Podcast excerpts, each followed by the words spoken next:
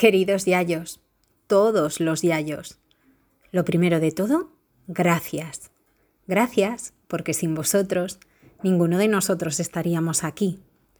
Gracias porque a pesar de nacer y criaros en un estado en guerra o posguerra, de haber pasado privaciones incontables y vivencias inexplicables, fuisteis tan generosos de procrear, conscientes o no, y apechugar con la responsabilidad de sacar adelante la prole.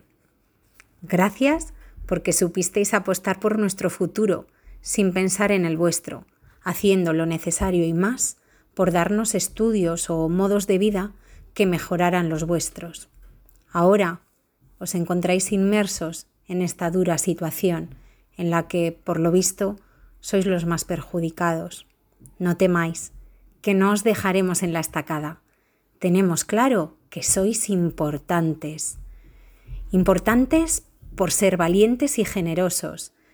Importantes porque sois un ejemplo para nosotros y vuestros nietos de valentía y de entrega y sobre todo importantes porque nos queréis y os queremos. Saldremos de esta, todos. Aquí nos tenéis con los brazos abiertos. Recibid nuestra admiración y nuestro cariño. Me hago portavoz de la mayoría de los nacidos en las décadas de los 40-50. Besos de Celia.